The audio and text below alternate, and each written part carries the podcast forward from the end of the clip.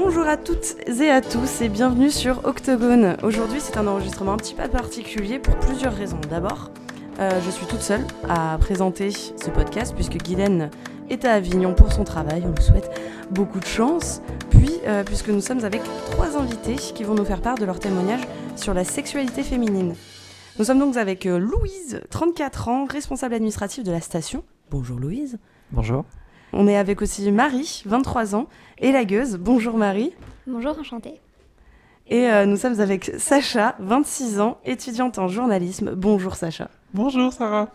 Donc avant de commencer ce podcast, comme d'habitude, nous allons poser la traditionnelle question d'Octogone. Quel est votre combat ordinaire? Ah, tu l'as oublié. Ah, Sacha l'a pas bossé. Euh, moi, j'ai plein de combats. Bon, on va commencer par Louise. Moi, j'en ai trouvé un. Vas-y. Figure-toi, quand tu m'as posé la question, j'ai eu beaucoup de mal. Euh, combat ordinaire euh, contre euh, un de mes chats qui mange mes chaussettes. J'espère qu'il nous écoute. Et donc, elle les décroche de l'étendoir et Ouais. euh, ensuite, elle les prend dans sa bouche et elle les emmène dans sa gamelle pour les Ah, mâchonner. c'est Parce que c'est là qu'on mange. Donc, euh, Ah bah oui, donc elle va les manger dans sa gamelle. Ah, tellement relou. Elle est propre au moins. Ouais, ouais, c'est dégueulasse quand même. hein. Euh, mon combat ordinaire est vraiment lié à la profession. C'est-à-dire que je suis censée euh, couper les branches euh, qui vont mal dans les arbres. Et en permanence, quand je me balade dans les parcs, il y en a partout qui ne sont pas coupés en bonne et due forme. Ah oui, Voilà. donc euh, c'est Combat tic, euh, ordinaire tic professionnel. professionnel quoi du quitte coup. jamais le boulot. Et Euh, toi Sacha? Mais moi, je suis désolée, c'est un peu haineux. Mais vraiment, les gens qui mangent des sandwichs au poisson, au thon et tout dans le train. Ah ouais, non, non, non. Ah, comme ça. Insupportable. ouais. Ouais, ouais, ça c'est Je du non-respect, de... ouais. je- De rien en fait, je fais rien. Oui, ça oui, m'énerve faire. tellement. Ah ouais, ouais, c'est clair. Mais de toute façon, les gens dans le train, tu vois le, que le civisme est mort en fait. Ouais. Dès que tu prends le train. Il n'y a, plus de règles, c'est l'anarchie dans le train. c'est ça. Ok, bon alors du coup on va commencer ce podcast par une première question un petit peu, euh, un petit peu large mais du coup qui va donner le ton, qui est, en parlant de ton, En parlant de ton. euh, du coup la question est quelle, est, quelle place donnez-vous à la sexualité dans votre vie? Euh, bah, moi, je dirais euh, probablement plus que pas mal de gens. Et en même temps, pas tant que ça, j'ai l'impression. Très C'est un peu, vaste. euh, c'est un peu vaste, c'est super vague, pardon, je suis désolé. Non. Euh, non, mais je suis toujours, euh, je suis toujours à, à parler de cul assez librement. Ouais. Euh, et euh, et j'ai pas, mal, euh, j'ai pas mal de partenaires euh, aussi, euh, puisque ben, non seulement je suis non exclusive, mais en plus, euh, en plus euh, bah, du coup, je fais pas mal de rencontres. Ouais. Donc, euh, Ce qui n'est pas Donc- le cas de tout le monde. Les violons. je suis désolé. C'est un choix. Elle te tend une perche, hein, prends-la. Mais euh, ouais, et en même temps, euh, et en même temps, pas tant que ça parce que c'est pas crucial. C'est genre, euh, c'est genre apprécié. Hmm. Mais euh, mais s'il y a une période de disette de plusieurs mois, euh, Oui, tu vas pas être euh, voilà, affamé. euh, non, ok. Si, je peux être affamé, mais euh, je vais pas être au fond. Ça va pas me mettre au fond du trou. D'accord, ok. Ouais, moi je suis un peu comme, je suis comme toi sur la période de disette. C'est-à-dire que c'est important. Mais tu vois, il y a des vagues. euh, Si j'ai si pas. Il peut y avoir euh, des longues périodes. euh, Bon, à, longue, longue, tout est relatif, tu vois, Oui, parce que là je suis en couple. Donc, euh, mais euh, sinon, il peut y avoir des longues périodes où il se passe rien et c'est pas la, c'est pas la mort. Ouais. Mais ça a changé euh, quand même assez récemment parce que depuis que, bon, que j'ai accepté que j'étais homo, j'appréhende plus la sexualité. Ouais. Donc forcément, déjà, elle est plus épanouie, plus fréquente. Ouais, c'est clair. Donc ça a vachement changé, ouais. Je, je rejoins vachement les filles euh, sur, euh, sur ce qui a été dit. C'est que pour moi, la sexualité, la place qu'elle a, la place n'est pas liée à l'importance qu'on lui donne, mais à finalement l'envie qui va découler de, de ce qu'on veut en faire en fait. C'est-à-dire Ok. elle prend la place de si j'ai envie ou si j'ai pas envie. Donc si j'en ai envie, il y aura une place importante. Si j'ai pas envie, il n'y en aura pas. Et, euh, et c'est pas euh, une injonction quelconque ou, euh, ou un il faut, un on doit qui va, Ouais. qui va donner la place. Bah, Justement, ça, ça suit bien la, la prochaine question qui est justement sur euh, en fait comment vous la voyez votre sexualité dans le sens où est-ce que vous la considérez comme militante? Ah, ouf. Non. M- moi, ma sexualité, je la considère pas comme militante. À la limite, mon orientation sexuelle Ok. me sert. Enfin, me sert, c'est même pas le mot, c'est que je sens que j'ai besoin euh, de, de revendiquer, de. Mais pas de la ramener tout le temps, mais tu vois, euh, juste Ouais. aller à une gay pride et, euh, et pour moi ça commence déjà là, le militantisme, c'est un peu cliché, mais Ouais. ça ou même euh, entrer dans un débat euh, sur le sujet et tout ça, je le fais volontiers et pour moi, ouais, il y a du militantisme là-dedans, sur l'orientation sexuelle, mais pas la sexualité. D'accord. Je dirais que c'est un, un militantisme involontaire parce que je considère qu'actuellement, sur la question de la sexualité, il y a beaucoup d'injonctions. Mhm. Qu'elles soient, euh, qu'elles soient volontaires ou pas, hein. mais il y a quand même beaucoup de- d'injonctions. Et finalement, des fois, dire non à la sexualité ou non à une forme de sexualité ou oui à une autre, bah, c'est du militantisme. Parce ouais. qu'on s'oppose à certaines idées de groupe, on s'oppose à certaines, euh, ouais, à certaines formes d'injonction. Et là, il y a un militantisme qui ressort. Donc, euh, voilà. Alors, je te rejoins complètement. Euh, c'est pas. euh, effectivement, j'allais aussi répondre euh, un peu euh, militante, mais, euh, mais malgré moi, entre guillemets, parce que, en fait, euh, je m'attache à, aussi à faire de la. sen- Comme de par mon taf, je suis Ouais. aussi euh, confronté à ces sujets-là. Euh, je m'attache à faire de la sensibilisation et parfois, euh, et ben, même dans mes relations intimes, ça va être avec des partenaires qui peuvent être un peu crispés, qui peuvent avoir certaines Mhm. craintes euh, et, euh, ou qui peuvent être un peu bloqués. Ben, je vais plutôt avoir tendance à les encourager, à Mhm. lâcher prise. À euh, des personnes qui se mettent la pression sur le fait qu'il faut avoir un orgasme, sur le fait que, euh, oulala, il faut faire telle pratique et tel machin, et si ouais. j'en ai pas vraiment envie et tout. Mm. Donc je suis très euh, en mode non, lâche prise, t'inquiète, s'il y a un truc qui va pas, machin et ouais. tout. Et en fait, c'est c'est con, moi ça me semble complètement normal, mais en fait, comme c'est pas les trucs qui sont dans une sexualité normale, enfin Ouais. générale, Mm. euh, étant donné qu'il n'y a pas d'éducation au consentement, il n'y a pas d'éducation. il n'y a pas d'éducation à l'écoute de l'autre, euh, il n'y a pas d'éducation à l'écoute de soi Ouais. en Mm. plus. Mm. Euh, du coup, tout de suite, ben forcément, quand on est, euh, quand on est dans cette, dans cette démarche-là, dans ces relations intimes, et ben, on se retrouve assez vite à bah, apprendre aux gens à s'écouter eux-mêmes Ouais. et donc à, Ouais, à- à leur apprendre à avoir une sexualité plus épanouie. Bah écoute, euh, la transition est toute faite pour euh, une autre question qui est super en fait. Pensez-vous qu'il est nécessaire de faire évoluer l'éducation sexuelle, aussi bien dans la famille qu'à l'école, et quelles évolutions seraient selon vous souhaitables? Donc ça répond un petit peu à... Enfin, t'as répondu un petit peu à ça, mais... Ouais, complètement. Euh, hier soir, j'ai regardé le premier épisode de la saison 3 de Sex Education sur Ah, Netflix. jamais vu. ouais. Mm. C'est vraiment trop bien. C'est vraiment trop trop bien. C'est des ados. euh, le personnage principal, euh, c'est euh, le fils d'une sexologue. Alors, il est trop embarrassé par la profession de sa mère. Oui, bah oui. Mais du coup, comme depuis son enfance, elle lui met ces trucs dans la tête, et ben il devient un peu le conseiller sexuel de, Ah, énorme, ses, de ses petits camarades. Il monte un Mm. business et tout. Euh, et il donne vraiment des conseils. euh, euh, Enfin, la série a à cœur à promouvoir Ouais. une sexualité positive. Oui, ça montre du coup peut-être des, euh, des lacunes dans l'éducation actuelle. quoi. Mm, mm, mm. Ouais, ouais, complètement. Ouais. Après, moi, je sais pas, euh, mine de rien, c'était il y a 10-15 ans euh, maintenant que, que j'étais au collège, euh, lycée. Euh, donc je sais pas ce qu'il en est maintenant, je pense que ça a évolué l'éducation sexuelle à l'école entre temps. Après, je regardais justement sur le site de l'éducation nationale tout à l'heure, parce que je me posais la question. C'est vrai que on reste toujours sur un truc hyper hétérocentré déjà, donc c'est vraiment le rapport homme-femme Mm. et puis même euh, tourné vers euh, la protection de, de la femme par rapport à l'homme. Ouais, ok, oui. Préservatif masculin, en gros. Oui, c'était ce qui est dit dans la question aussi en exemple euh, vers la suite, ouais. Et moi, j'ai souvenir qu'effectivement, euh, il y a 10 ou 15 ans, c'était ce qu'on nous apprenait à faire. euh, C'est un peu le- un des seuls souvenirs que j'ai d'éducation sexuelle à l'école d'ailleurs. Et je me disais que peut-être que là où ça devrait évoluer, et là où je suis à peu près sûr que ça n'a pas évolué, c'est qu'on parle toujours de l'éducation sexuelle comme les rapports hommes-femmes à l'école. Ouais.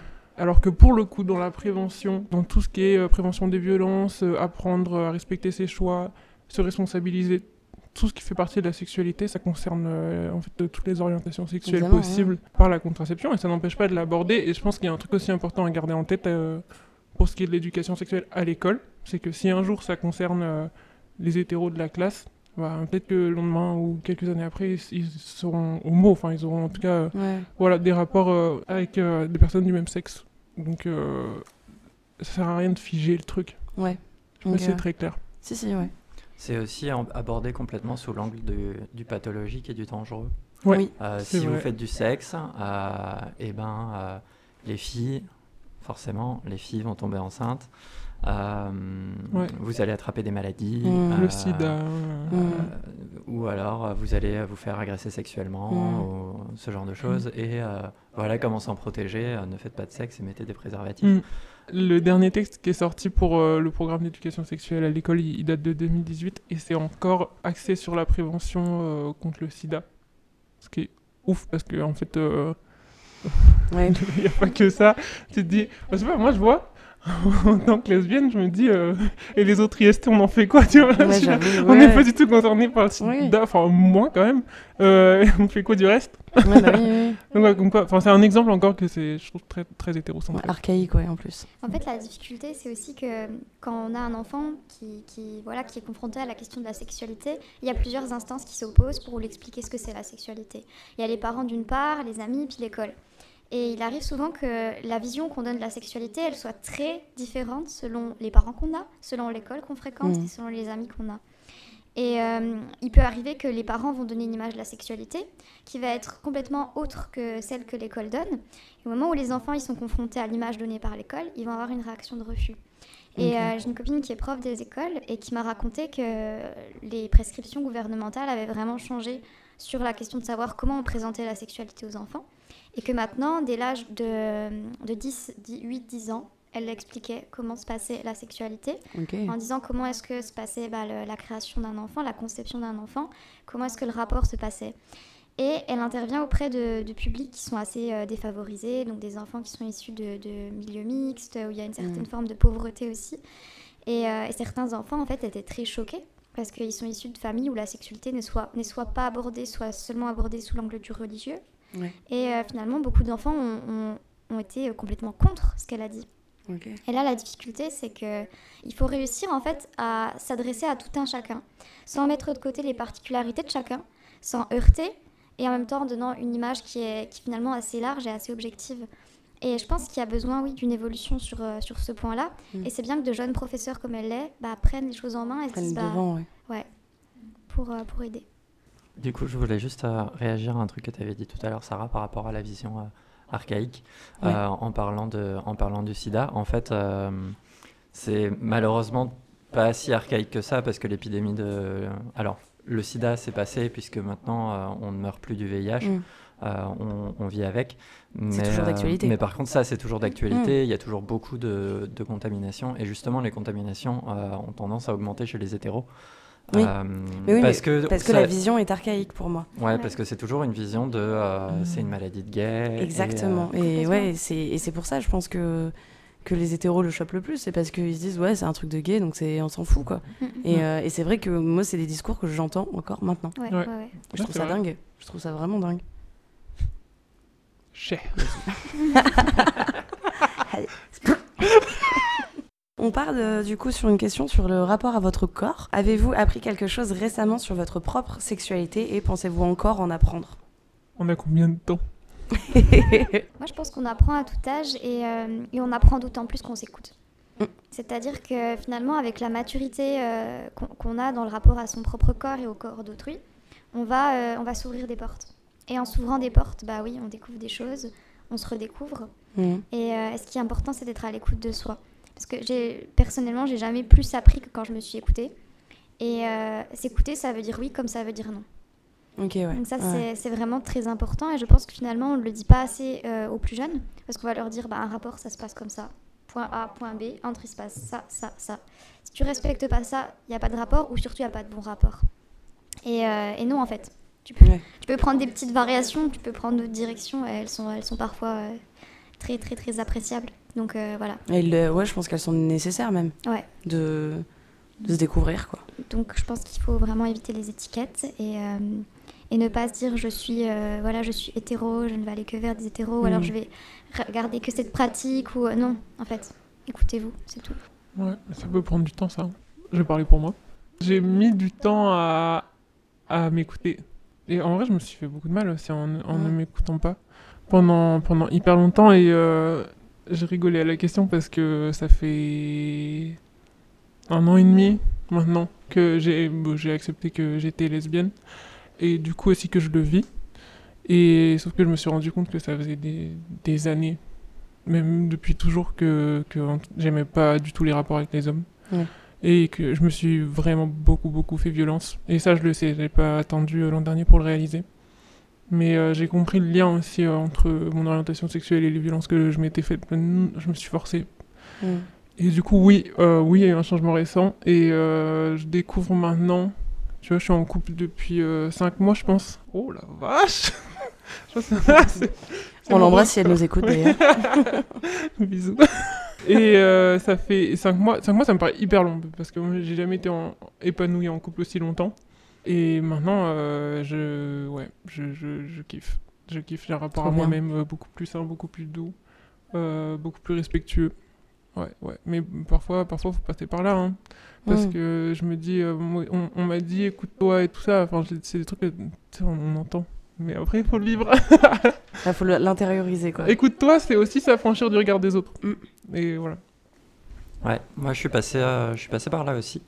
Euh, la, la découverte, en fait, euh, en fait, je me suis rendu compte après ma transition que j'ai redécouvert des souvenirs et, et Mhm. notamment le fait que à 16 ans, j'ai découvert que j'étais lesbienne avant de savoir que j'étais une meuf. C'était un mindfuck. C'est- c'est assez euh, dingue c'était un- ouais. Un mindfuck complet en fait. Basiquement, je me suis découverte lesbienne parce que parce que j'étais ouf du personnage de Willow dans Buffy contre les vampires. Ah, Ah, moi aussi, c'est passé par une série. Et, euh, et en fait, euh, et en fait, je comprenais pas parce que j'étais à peu près sûr de vouloir être elle et de- pas de vouloir être avec elle. En plus, quand elle a fait son coming out lesbien euh, dans la saison 4, Mm. euh, ben c'était euh, c'était ouf quoi. C'était Ouais, ouais. genre, mais et en même temps, je sentais bien que j'étais pas comme les comme comme les gars autour de moi qui plaisantaient, qui faisaient les gros bonhommes en mode bah, moi aussi j'aime les filles donc je suis lesbienne. les gros relous, tu vois. Et, Qu'on embrasse. qu'on n'embrasse pas du tout. Et du coup, en fait, il m'a fallu, euh, il m'a fallu euh, 15 ans après ça pour, euh, pour admettre que, qu'en fait, j'étais une meuf. Aussi grâce à une série, Sense8. Ouais, mais Euh, Sense mais 8, oui. mais Dieu. Merci les sœurs Wachowski, je vous embrasse. Ah ouais. Ah. Elles, on les embrasse très très fort. Ouais. ouais. Et en fait, avant ça, il y avait 5 ans où la sexualité, c'était devenu impossible. Parce Ouais. que le rapport hétérosexuel euh, n'était, n'était, n'était juste pas possible. Et du coup, ben, nul doute que je découvrirai de nouvelles choses aussi Mm. à l'avenir. Parce que de toute manière, euh, même une pratique qu'on n'aime pas avec euh, un ou une partenaire, on peut la redécouvrir des années plus tard avec quelqu'un d'autre. Euh, parce que c'est amené différemment ou parce qu'on a évolué sur la question. Et, euh, Complètement d'accord. donc, euh, clairement. Mais euh, je tiens juste à, rapidement à soulever l'importance de, de la culture dans, dans tout ça, hein, dans le fait de se découvrir soi-même. Pour moi, c'est passé par l'identification. Enfin, je me suis identifié à, à un personnage de Ouais. série. Ce que tu dis, ça sonne un peu comme ça. Et c'est- on on l'entend quand même assez régulièrement. C'est hy- hyper important, c'est fondamental. Oui, mais c'est ça, oui. ouais. Tu te dis, euh, bah voilà, quand on voit les, les, les défiances qu'on avait dit au niveau de l'éducation nationale, au niveau de tout ça, finalement, peut-être que euh, les personnes qui ne sont pas dans les grosses normes qu'on a bien voulu établir euh, il y a super méga longtemps, et bah du coup, on se dit, bah, heureusement que la culture nous offre un panel de Mhm. personnalités et de gens pour qu'on puisse dire, ah, c'est marrant, tiens, je, je ressemble à celle-ci, ou je m'identifie à cette-là, et Mm, tout. Et c'est vrai que c'est vraiment cool, quoi. Ah, surtout qu'il y a autant de sexualité que de personnes. C'est Bah, voilà, ça. on parle de, de l'humain, on parle pas Ouais. d'un d'un Mm. objet qui va avoir une pratique qui est, voilà, qui Ouais, industrielle. ou- Petit euh, rebond aussi, donc, avez-vous eu un déclic dans votre découverte de votre orientation se- sexuelle ou s'est-elle faite euh, progressivement? Euh, Il y, a, il y a une série vraiment qui m'a fait péter un plomb. Mhm. parce que euh, je me suis tellement identifié. je me suis- je me- C'était vital d'être ces personnages-là. Ok, ouais. J'ai pété un plomb. Ça a fait éclater tous les murs. Et c'était pendant le confinement en plus. Ah, ok. Et euh, là, j'ai capté que. Ouais, ouais, ouais, ouais. Euh, pourquoi? Parce qu'il y avait une relation entre deux amoureuses que je connaissais parfaitement bien, parce qu'en fait, je me suis rendu compte que je la vivais aussi, ok. en étant euh, amoureuse d'une personne. Et donc, c'est là où j'ai tilté. Et puis, bah, juste avant ça, j'ai vécu. Euh, on peut dire, hein, j'ai vécu une agression sexuelle assez grave. Et donc, en fait, Mhm. ça a été mon dernier rapport hétéro. Et tac, et il y a eu la série, et tac, ça s'est enchaîné. Et je pense que c'était. euh, c'est un tout. Certainement pas anodin. Donc, Ouais. euh, ça a été plus, je dirais, plus un déclic qu'un truc progressif. Mais c'est Voilà. fou que Même- qu'une agression en fait puisse t'amener à une telle découverte de toi. En fait, non, non, non, parce que l'agression, ça a été l'aboutissement euh, de. De, beau- de, de, de, de 10 ans où je me suis fait violence, ça me forçait Mm. à avoir un- des rapports euh, avec les mecs. Et euh, en fait, j'étais dans un mode où je disais oui, mais sans le vouloir, depuis Mm. longtemps. Et là, c'est arrivé à un point où je me suis laissé faire, sauf que en fait, c'est passé de manière euh, violente. Et clairement non consenti. Mais tu c'était. Je savais que ça allait arriver, c'est triste à dire, mais. Mm. Enfin, Et, euh, culpabilise pas non plus là-dessus. hein. non, non, je culpabilise pas. Je culpabilise Ouais. pas. C'est juste que moi, je la, euh, rétrospectivement, c'est le, c'est le- mon parcours, il m'étonne pas. On va dire ouais. ça comme ça. Et des Mais c'est très personnel. hein. plus bas du bas pour un petit peu après rebondir et voir autre chose et te comporter différemment en fait. Ouais, après, je dirais pas que c'est un passage euh, nécessaire. Je pense pas que c'est ce que tu as, voulu dire non plus. Euh, mais ça m'étonne pas. Bref, et du coup, il y a eu ça. Pourquoi je disais ça? Non, euh, ça s'est passé sur un déclic, mais euh, ça faisait des, des années que je cogitais sur mon Mhm. orientation sexuelle. Mais des années, je me souviens très bien à 15 ans en train d'en parler à ma tante, euh, qui me disait Oui, mais ta vie, elle sera plus compliquée si t'es homo. Euh, Ouais, donc, et je refoulais, je refoulais. Et c'est marrant parce que ce matin, en fait, je suis tombée sur un mail que j'ai écrit à un auteur dont j'ai lu le livre. C'est, euh, je pense, la première histoire homo que j'ai lue en 2018. Et le livre m'a ch- m'a vraiment chamboulé. Et j'ai écrit à l'auteur, je lui ai jamais envoyé le mail, et je l'ai retrouvé ce matin.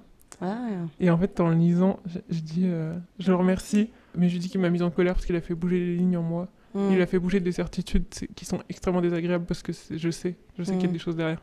Et je lui explique tout ça. Donc c'était là, tu vois. Ouais, ouais. Mm. Bah, moi, comme j'ai dit, euh, c'était un- c'était pareil. hein, c'était euh, Willow dans Buffy et ensuite euh, Naomi dans Sense8.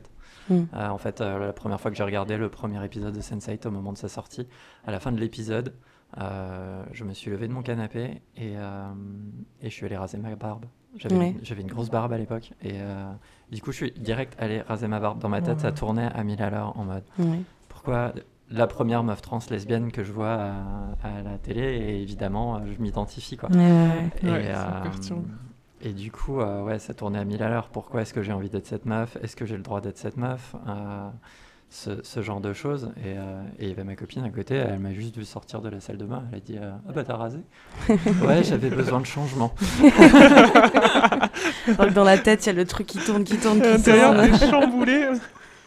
Ah ouais, du coup, ça a été pareil. Donc, euh, le Ouais, déclic en mode, euh, euh, ah, en fait, c'est ça. Ensuite, c'est en, ça. lisant, ensuite, c'est en lisant un article. Ensuite, j'ai eu quand même 4 ans de, de réflexion. Ouais. Euh, à, me, à me dire, euh, non, euh, peut-être euh, je peux faire autrement et aller de plus en plus mal aussi. En fait, ça, c'est le moment, le déclic qui a déclenché euh, la, la sensation consciente de malaise. Euh, et, et ensuite, c'était en lisant un article de blog où je me suis, qui disait justement, euh, au bout d'un moment, on se questionne tellement fort sur son genre que la seule option possible qu'on voit, c'est de finalement transitionner.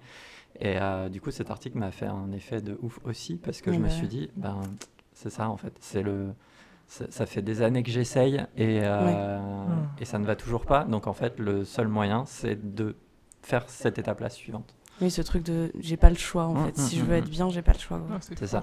C'est très fort. ouais, ouais. Bah, c'est ce qu'on disait aussi, tu sais, avec les euh, ceux qui justement euh, disent que euh, les transgenres sont des personnes qui s'inventent des problèmes, tout ça. Et on, on parlait de ça en disant justement, euh, tu t'inventes pas un problème qui prend autant d'énergie Ouais. et de, thunes aussi, tu vois. Genre, c'est pas possible en fait que tu puisses. Enfin, et du coup, ouais, c'est Énergie, c'est que thune, risque. euh, je veux Ouais. dire, le euh, mental, le mental en prend un coup énorme aussi. Enfin, euh, ouais, donc, euh, donc ouais, c'est fort quand C'est même. une lutte. On a, on a littéralement toute la société qui nous dit qu'on n'a pas le droit d'exister et qu'on est des malades pervers. euh, donc, euh, C'est effrayant en fait. ouais, on n'a pas envie de. C'est ça, en fait.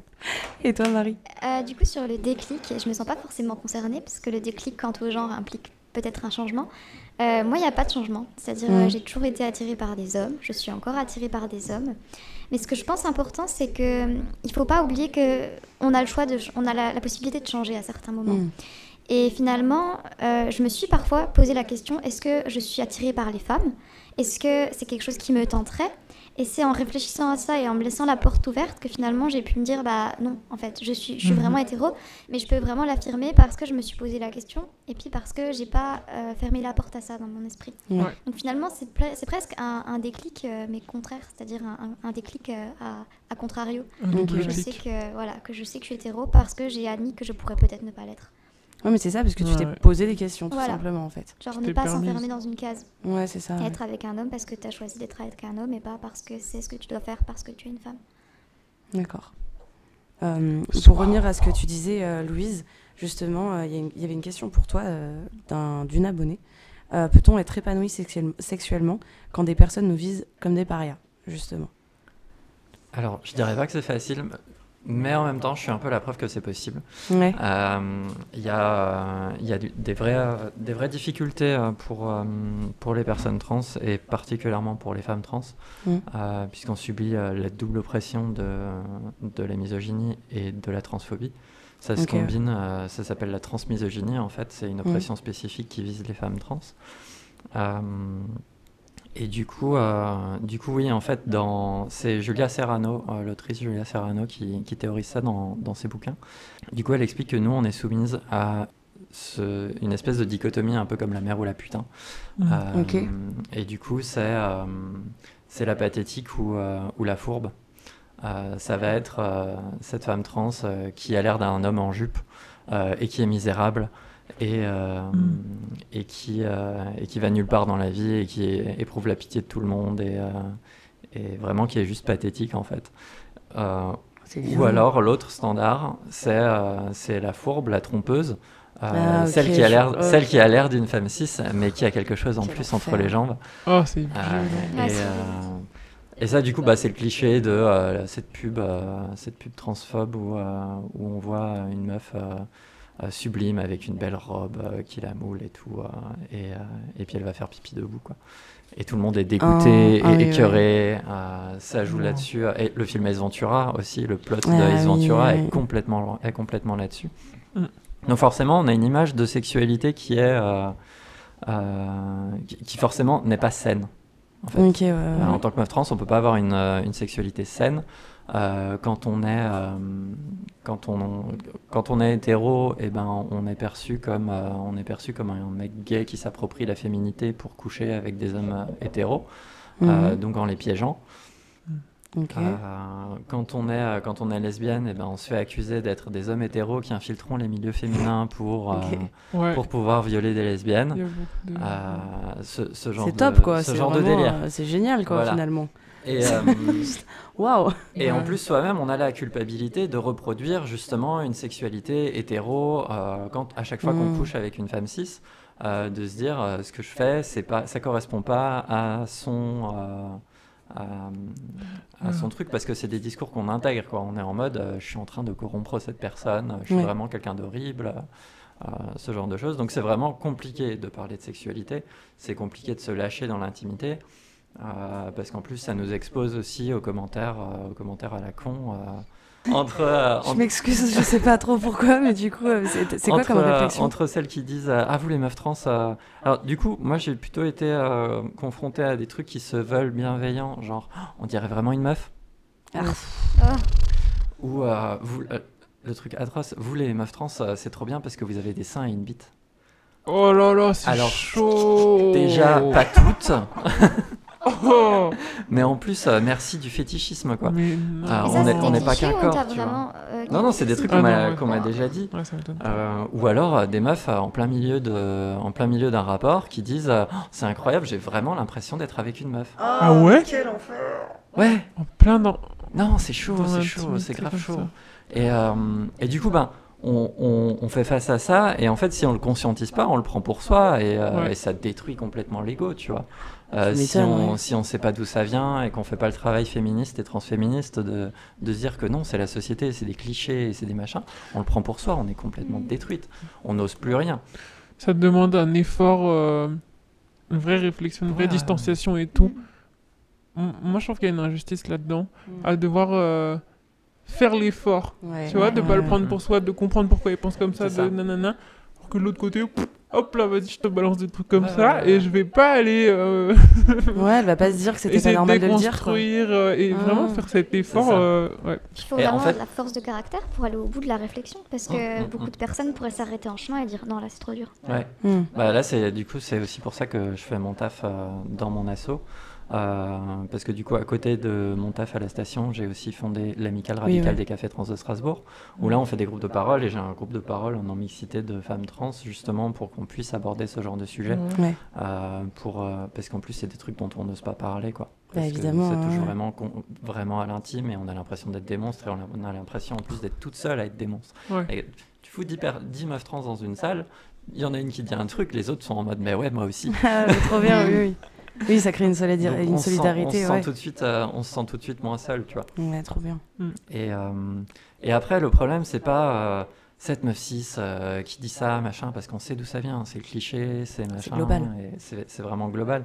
Mais, euh, mais vraiment, euh, du coup, si vous nous écoutez, euh, faut pas seulement s'arrêter à ne dites pas ça, mais vraiment réfléchissez à pourquoi est-ce que vous avez envie de le dire. Ouais, pourquoi vous le pensez Ouais. et pourquoi vous le pensez Ouais. et, euh, et d'où vient ce, ce schéma-là. Ah, Ça reste encore une fois, hein, si tout le monde s'occupait de son cul, on serait, on serait quand même Ouais. beaucoup mieux dans, dans ce monde, ça. hein, moi je trouve. hein. Mais du coup, pour de- Finalement, répondre à la question, euh, une fois qu'on fait taf euh, de, de réflexion et qu'on arrive euh, à s'accepter soi-même, Mm. euh, ben, on passe outre, on peut avoir une sexualité euh, complètement Et épanouie. t'as mis du temps euh, euh, euh, C'est encore un work in progress. Ouais. Tu m'étonnes. Parce que bah, il y a certaines pratiques qui, qui peuvent me causer de la dysphorie à certains, à certains moments. Donc la dysphorie, c'est quand on a l'impression que on renvoie une image. c'est quand on se sent pas en adéquation avec notre corps, en fait. Ok, ouais. Basiquement, la, la pénétration à une époque, c'était compliqué. Euh, justement parce que ça me renvoyait à tous ces rapports hétérosexuels qui étaient euh, vraiment insupportables. Mm. Et, euh, et selon les partenaires, comment ils réagissent et, et, et comment ils sont, on sent qu'est-ce qu'ils projettent ou qu'est-ce qu'elles projettent sur Mm. nous comme Mm. vision. Et euh, si elles nous plaquent dans le rôle d'un homme ou si elles nous euh, dans le rôle de qui on est, euh, de, vraiment pour notre personne. Mais euh, mais il y a des personnes qui, euh, qui nous voient pour ce qu'on est et avec qui on peut euh, faire euh, du cul heureux. et Mhm. euh, et c'est vraiment très épanouissant et c'est super chouette. Ah, trop bien, trop trop cool. Ah, trop bien, transition aussi toute faite avec euh, le rapport au corps justement. Ah. Et sur euh, le, le rapport au corps, a-t-il déjà eu une influence sur votre sexualité? Ouais, moi carrément. Je pense même Ah que ouais c'est le- c'est l'aspect le plus important de, de toute la progression que j'ai pu faire dans mon rapport à la sexualité. C'est que je suis arrivée en fait à l'âge où on commence à avoir une sexualité euh, avec euh, de gros problèmes de troubles du comportement alimentaire, de gros problèmes liés à la perception de moi-même. Et finalement, c'est inadéquat parce que pour être bien dans le rapport qu'on a avec quelqu'un, il faut déjà être bien avec soi. Mm. Et euh, quand on arrive à 17-18 ans, qu'on se trouve vraiment hideuse, que finalement on a beaucoup de mal à accepter son corps comme il est, parce que finalement c'est aussi euh, des maladies qui sont vraiment liées à la féminité. Oui. Donc on refuse la féminité, on refuse les formes, on refuse euh, tout ce que ça implique. Euh, comment en fait laisser quelqu'un euh, nous voir nus, comment laisser quelqu'un nous toucher quand on est déjà dégoûté par tout ça et qu'on se voit clairement de manière vraiment pas positive?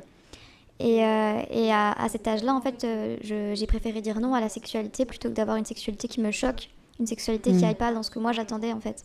C'est-à-dire beaucoup de patience, beaucoup de bienveillance. Euh, c'est pas forcément euh, ce qu'on retrouve à l'âge-là, parce que la, la plupart, et je, je, je, je jette pas la pierre euh, aux, aux garçons euh, de l'âge-là, Oui, mais oui. c'est un âge où on est encore assez. on est incertain avec ce qu'on fait. Et, et on, peut, on peut blesser, on peut faire mal. Et, et donc, j'ai préféré être d'abord bien avec mon corps, quitte à, à mettre. Enfin, repousser, euh, que, que de me forcer, de me choquer. Donc, euh, ça implique de dire non à, ses, à, ses- à son copain, ça implique de. Voilà, de, de faire face à beaucoup de rejets, beaucoup de refus, beaucoup de, de stigmatisation aussi, parce Ouais. que franchement, à, à l'âge là, on a envie d'avoir ses premières fois et on n'a pas envie de dire Ah, je comprends que t'as mal. Ah oui, d'accord. Oui, t'as pas envie de, t'as envie de cul, t'as pas envie de, voilà, de pas envie discussion. le psy, quoi. Et euh, ouais, ça, ça a duré combien de temps tu Ah, ça a duré trois ans. Trois ans. Donc oui. trois ans où tu te demandes euh, pourquoi, comment, et en même temps tu préfères t'écouter. Enfin. Moi j'ai toujours fait le choix de m'écouter, euh, quelles que soient les réactions en face, c'est-à-dire quelles que soient... euh, parce que bien sûr j'ai été... J'ai été... Enfin, j'ai fait face à des partenaires qui voulaient me forcer.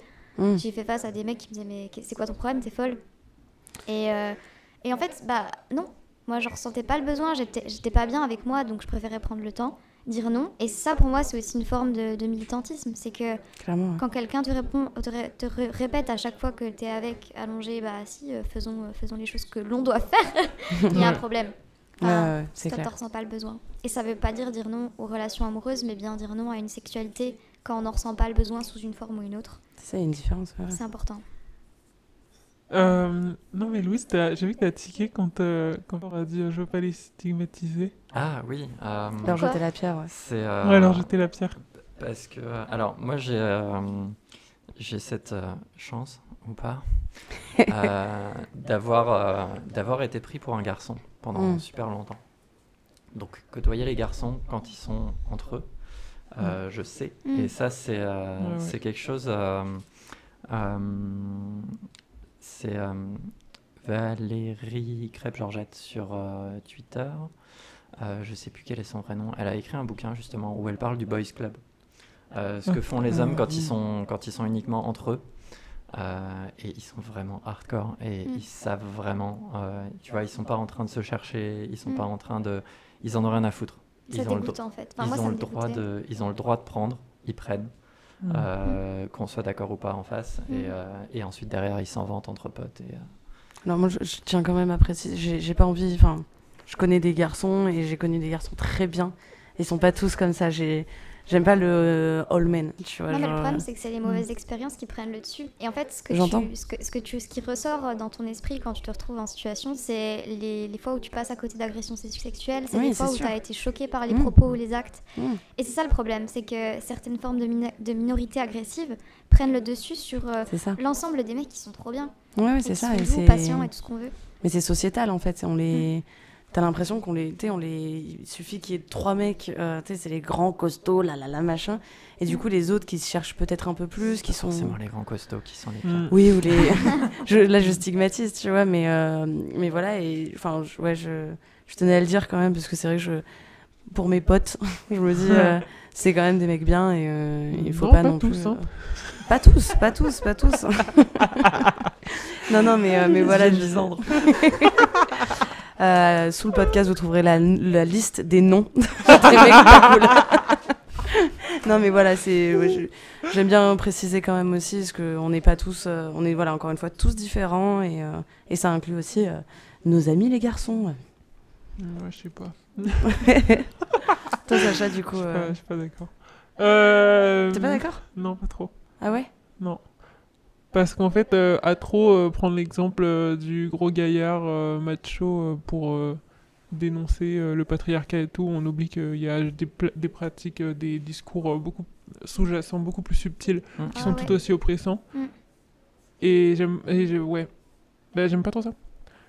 Ouais, non, mais moi, je fais la différence vraiment entre le patriarcat qui est sociétal, et du coup, on le subit tous et toutes, euh, et, euh, et du coup, bah, l'homme en lui-même qui a décidé, de- du coup, de- d'incarner ce patriarcat, peu importe euh, comment il est lui, et, euh, et du coup, l'homme en général qui euh, peut le subir aussi, quoi. Ouais, mais il y a un monde, il y a aussi un monde entre celui qui l'incarne pleinement et celui qui l'incarne euh, Mm. pas du tout, même si déjà c'est dur à mesurer, mais il n'y a pas que ces deux extrêmes. euh, Non, mais j'entends, j'entends, mais il y a une différence. Fifty Shades aussi. of Patriarcat. Alors là-dessus, j'ai deux références littéraires. J'arrête pas de citer des bouquins, mais je Yes. suis, Ah, mais je suis vas-y, vraiment mais- team référence littéraire. Euh, Il y a Andrea Dworkin qui a fait, euh, qui a fait un discours euh, Si pendant une heure les hommes ne pouvaient, pouvaient ne pas violer. Elle ne parle pas. elle- alors, elle ne parle pas que de ça, euh, que de. Enfin, C'est Elle- génial. Elle fait le vœu que les hommes euh, arrêtent de violer des femmes pendant une heure, Euh, mais elle parle aussi de, des rapports entre hommes et. Ah, euh, yes. et de, du fait que l'homophobie entre hommes, justement, empêche vraiment beaucoup de d'intimité et de vulnérabilité Mhm. entre les hommes. C'est Et, euh, et donc elle parle, elle parle de ça justement dans, dans ce Ouais. texte. Et elle a, elle a son compagnon qui a écrit, euh, qui a écrit un livre qui moi m'a beaucoup marqué quand, quand euh, avant ma transition, euh, qui est Refuser d'être un homme. Ouais. Euh, je l'ai relu après ma transition pour voir si j'étais toujours raccord dessus. Ouais. Et euh, là, j'ai trouvé que décidément, il ne va pas assez loin. Alors aussi, euh, petite précision, euh, Dworkin et Stoltenberg, ils font partie d'un courant sexe négatif euh, qui était très opposé au travail du sexe et très opposé à la pornographie. Euh, et du coup, c'est des propos, moi personnellement, avec lesquels je suis pas forcément en accord. Et, mais qui, qui n'empêche pas d'avoir un avis, enfin qui, qui n'empêche pas de, que le reste du livre soit très intéressant, mine de Mm. rien, euh, sur d'autres aspects. La transition m'a rendu bisexuel, euh, notamment parce que j'ai dû, euh, j'ai dû, euh, bah, en fait, j'ai dû déconstruire euh, moi-même tout un tas d'homophobie et de transmisogynie internalisée. Ouais. Euh, parce que ben en tant que meuf qui aime les femmes euh, ben je suis aussi tombée amoureuse d'une meuf trans Ouais. j'ai commencé à sortir avec une meuf trans et donc j'ai eu tout un tas de choses à déconstruire Évidemment. aussi ouais. à ce niveau-là Ouais. parce que justement le cissexisme la fétichisation autour des organes génitaux euh, qui disent qu'on n'est pas vraiment une meuf si on n'a pas euh, tel organe génital, Mm. euh, ce, ce genre Mm. de truc. Je me suis confronté, je me retrouvais confronté euh, très concrètement à ça, euh, en mode, euh, ben oui, elle, a la même, elle a les mêmes parties génitales que moi, c'est une femme, moi aussi je suis une femme. C'est ok, ouais. c'est- c'est- si j'y arrive pas, c'est que j'ai un problème en fait. Ouais, et, et donc en fait, en déconstruisant ça, ben, ça m'a aussi amené à questionner ce qui m'attirait chez un ou une partenaire, puisque définitivement ce n'était pas les organes génitaux. Euh, donc la personnalité de la personne, ce qu'elle dégage, euh, ce genre de choses, et le fait de pouvoir être attiré par des meufs euh, masculines, Mm. qu'elles soient cis ou qu'elles soient trans, et par des mecs féminins qui peut-être étaient plus féminins que certaines meufs que- qui m'attiraient, Ouais. ou euh, des meufs qui étaient plus masculines que des mecs qui m'attiraient. Ouais, encore une Et, fois, c'est euh, la personnalité dont tu tombes Voilà, amoureux. et puis donc c'était euh, c'était devenu un joyeux bordel et, euh, et au final euh, au final je me retrouve euh, je me retrouve bisexuel parce que euh, le, le genre n'étant pas lié au sexe euh, Oui, forcément, oui. ça, ça permet beaucoup plus de, pers- de possibilités. quoi. Prochaine question, du coup. Euh, la sexualité a-t-elle été ou est-elle toujours un tabou dans votre famille ou dans votre groupe d'amis? Non, Euh. moi, non, pas du tout. Alors, tu peux euh, parler de sexe euh, complètement. euh, Oui, bah après, on, on prend différents mots. Tu vas pas parler de sexe avec ta mère comme tu parles avec ta pote, mais Ouais. ça aussi parfaitement normal et aussi assez rassurant finalement parce que Oui, c'est ça. c'est c'est pas quelque chose dont je souhaite en fait euh, Oui. euh, voir l'application. Genre, j'ai- pas envie de parler de, de cul avec ma mère comme j'ai parlé de cul avec mes Nickel, amis. Donc, c'est- parles. Donc tant mieux. Non, je, je, je trouve que justement les choses sont très, euh, très équilibrées là-dessus et je Très bien. vraiment c'est c'est ok. Euh, ben moi j'ai tout, tout mon, tous mes cercles euh, d'amis et, euh, enfin mes cercles sociaux sont tous très queer et donc très euh, euh, très décoincés au niveau du au niveau du sexe. Donc on, on peut avoir des, des discussions assez libres et assez faciles. Ensuite je parle pas de je parle pas trop de sexe avec ma mère parce que bah, ça touche à l'intime euh, enfin Mm. pourquoi est-ce que j'irais lui raconter ce que je fais au pieu ça Oui, puis t'en parles à tes potes, donc ça me pas semble besoin en bizarre, fait. voilà, ouais. donc, euh, Ouais. Ok. Hmm, moi, je suis un peu dans un entre-deux parce que euh, avec euh, mes potes, avec les, le- ceux que je vois le plus souvent, euh, pas de problème, on, on en parle, on en rit et tout. Euh, mais comme c'est encore très récent, j'ai des amis, puis il y a eu le Covid, confinement et tout, on s'est Ouais. tous un peu distanciés. Il y a des amis qui savent pas euh, encore que je suis homo et tout. Et j'ai l'impression de devoir encore euh, faire ce putain de coming out. Ouais. Même sans le faire, parce que c'est des gens qui s'en- ils s'en foutent. hein. Mais moi, quand je l'annonce la première fois, je sais que c'est la Oui, première fois que je lui dis. Ouais. Tu vois, bien sûr que voilà. Donc, euh, et donc, oui, avec eux, typiquement, euh, s'ils font pas partie des potes avec qui je parle sexualité facilement ou souvent ou quoi que ce soit, et avec ma famille, très peu. Très très peu. C'est c'est vraiment lié au coming out et pas au fait qu'on parle de sexualité de manière libre, euh, de manière générale. Oui, donc voilà, il n'y a, pas de- y a pas de réel tabou dans le sens où bah, vous trois, vous, vous en parlez avec, avec vos potes et tout machin, tout se passe très bien. Juste, bah, c'est de la famille, donc la famille, c'est pas les choses dont on parle en fait. Enfin, pas comme un tabou, mais juste euh, Mm. comme une, une volonté de pas en discuter. euh. Mm. D'accord. Ouais, ok. ouais. Tu parlais de coming out incessant. Euh, Hmm. C'est vrai que ça n'en finit pas. hein. On, finit- on- on doit toujours faire euh, du Ouais. coming out euh, pour, euh, pour- à chaque nouvelle personne. euh, on ça. sait que, euh, comment est-ce qu'elle va réagir et tout. En fait, c'est parce que euh, là, on en revient aussi sur, euh, sur l'éducation. Euh, comme tout est très hétérocentré, Mm. Euh, forcément, le défaut, le mode par défaut, c'est d'être cisgenre, c'est Ouais, d'être hétéro. Euh, et, euh, et du coup, dès que, dès que t'en sors, t'as as toujours cette petite question de euh, cette personne qui me croit hétéro depuis qu'elle me rencontre Mm. va maintenant apprendre que je ne le suis pas. Ouais, c'est ça. Comment va-t-elle réagir? Sur le moment, elle va dire ok, ok, elle va faire genre euh, pas de soucis, et derrière, elle va être avec ses potes, elle va faire tu savais? Non, et le pire, la réponse, le pire. Oh oui, ça se voit. Oh Non, mais Et ça, c'est. là, oh putain. Ça, c'est. Il n'y a Euh, que nous qui avons le droit de le dire. Ouais, c'est clair. Ah, je m'en doutais. On ne s'en prive pas, mais il n'y a que nous qui avons. Ah, mais c'est. Mais c'est parce que nous, on se reconnaît, on sait où regarder, on connaît les codes. Eh ben, les amis, nous allons passer à la dernière question. Sentez-vous que la parole des femmes sur la sexualité est désormais plus libre? Sentez-vous qu'elle est, plus euh, qu'elle est actuellement pardon, mieux accueillie dans les médias plus classiques? Bof. Ah, Il y a encore du travail En à faire, mot. je pense. Notamment parce qu'il y, a des- il y a des cases pour tout, en fait. Hmm. Et dès qu'on sort de cases, dès qu'on sort de chiffres, et d'ailleurs, c'est. Enfin, j'avais vu un article là-dessus qui m'avait vraiment parlé. Disait euh, c'est effarant le nombre de chiffres qu'on a sur la sexualité des jeunes et des gens en général, alors que personne n'en parle. Ouais. Comment est-ce qu'ils font leurs statistiques en fait?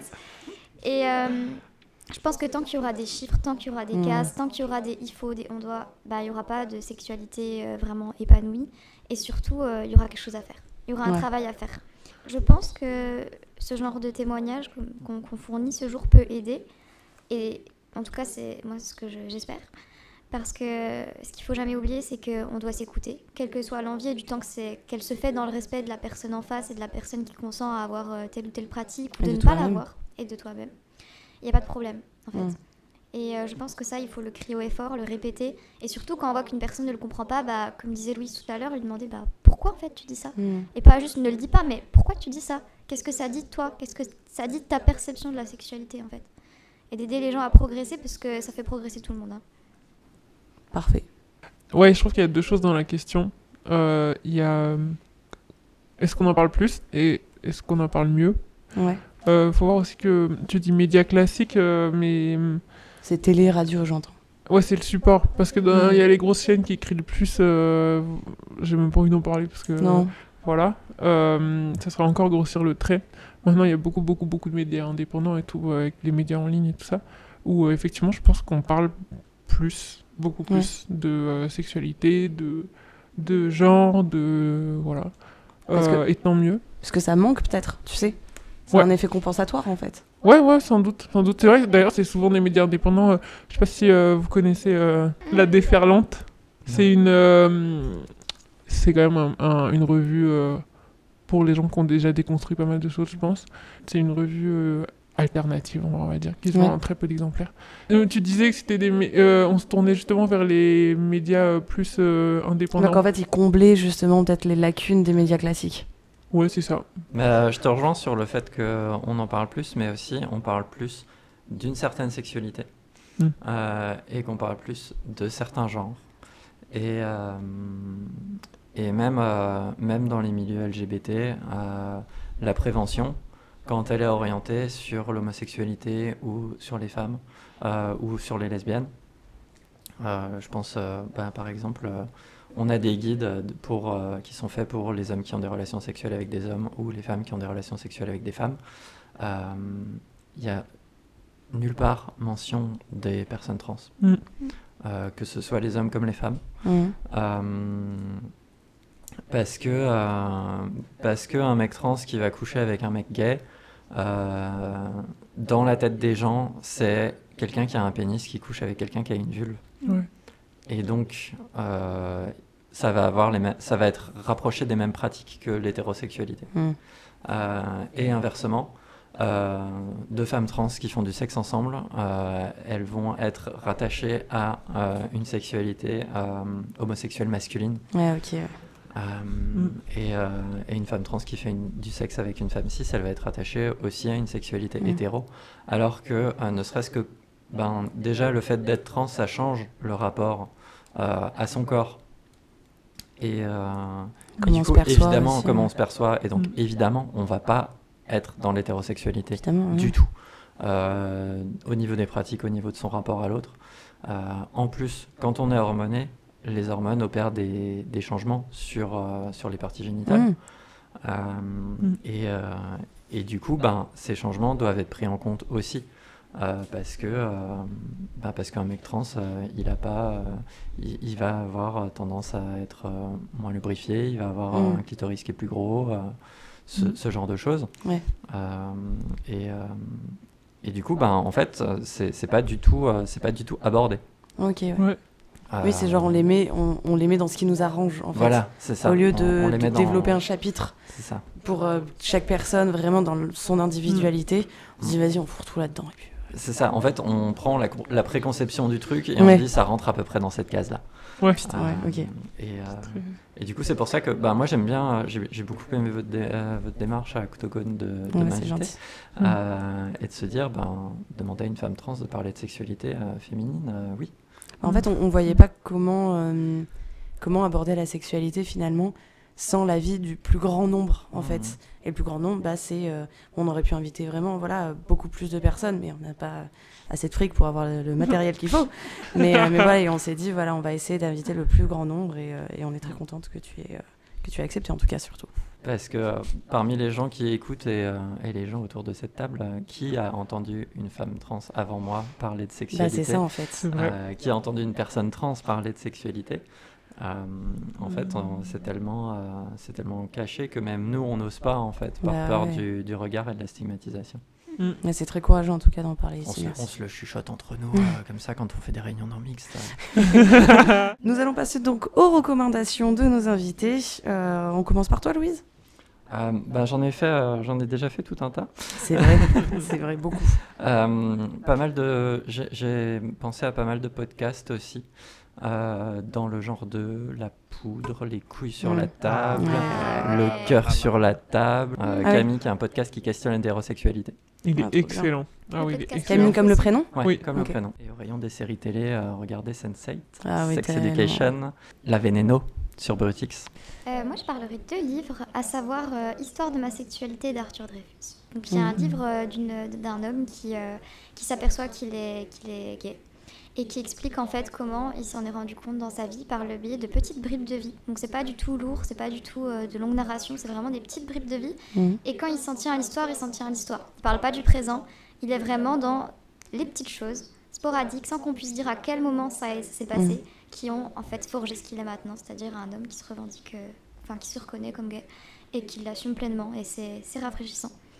Et Ouais. euh, l'autre livre, c'est le livre Fille de Camille Laurence. Ah oui. Voilà, vraiment exceptionnel ce livre. Mm. Euh, je me suis beaucoup retrouvée dedans, je pense que beaucoup de filles se retrouvent dedans, et euh, ouais, Il est assez dur, Il est dur, mais il est juste.